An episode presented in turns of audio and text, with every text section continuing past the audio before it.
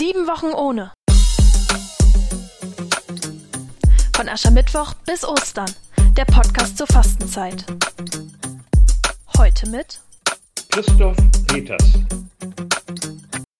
Nun haben die Friseure wieder auf, weil sie systemrelevant sind und für die Würde des Menschen unverzichtbar.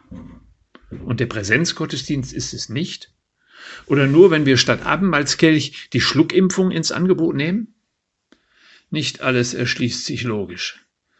Und wer anfängt zu vergleichen, hat schon verloren, gerät in die Rivalität, die Missgunst.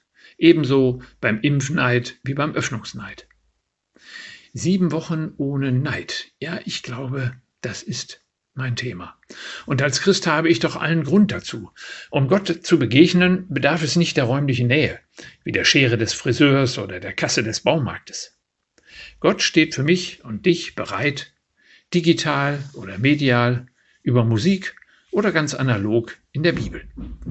Ich muss auf die eine oder andere Form verzichten, aber nicht auf ihn. Die Bibel ist voll von Geschichten, wie Gott sich Wege sucht, weil Menschen verstopfte Ohren und verstockte Herzen haben.